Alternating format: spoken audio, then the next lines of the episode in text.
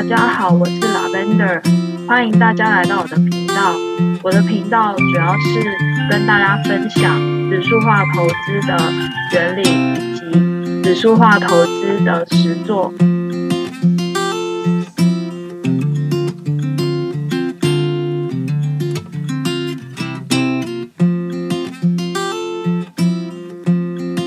在分享要购买哪些 ETF 之前呢，想先跟大家说明一下美股的交易制度以及它跟台股之间的差别。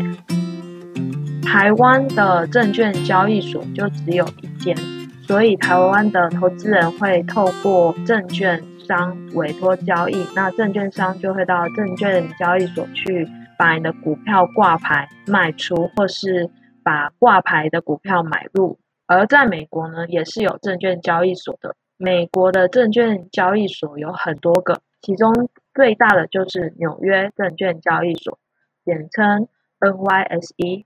那这间纽约证券交易所呢，它是实体的交易所，所有的交易就是人工交易，然后面对面的进行买卖。所以身在台湾的我们这些散户，通常是没办法在纽约证券交易所进行买卖。那第二个比较常听到的是纳斯达克证券交易所。那纳斯达克呢，可以透过电子证券的方式来交易。那券商就会把我们在网络上下的订单放到。这些电子证券交易市场中进行交易。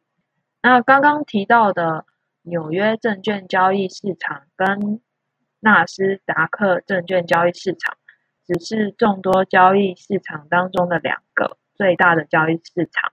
嗯，讲完了交易市场之后呢，接下来说明美股的交易时间。在夏天的时候，美股的交易时间是台湾时间晚上九点半到隔天早上四点，而冬天的时候呢，交易时间就是晚上的十点半到早上五点。那通常夏令是每年的三月到十一月，冬令时间是每年的十一月到隔年的三月。接下来说明的是交易单位。台股的最小交易单位是一千股，也就是一张。美股的最小交易单位是一股。那接下来还有一个涨跌幅的限制。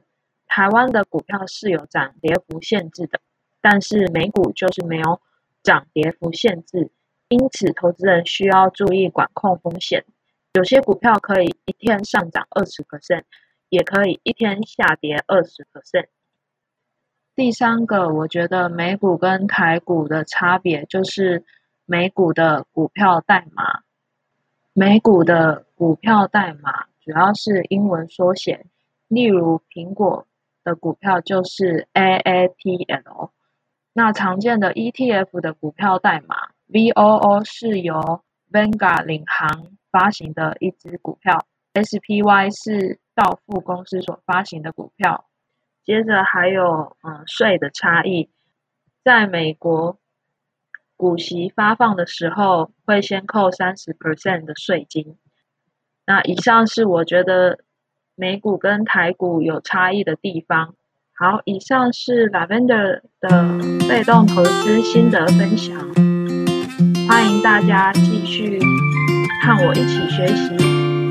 那我今天就分享到这边，我们下次空中再相见，拜拜。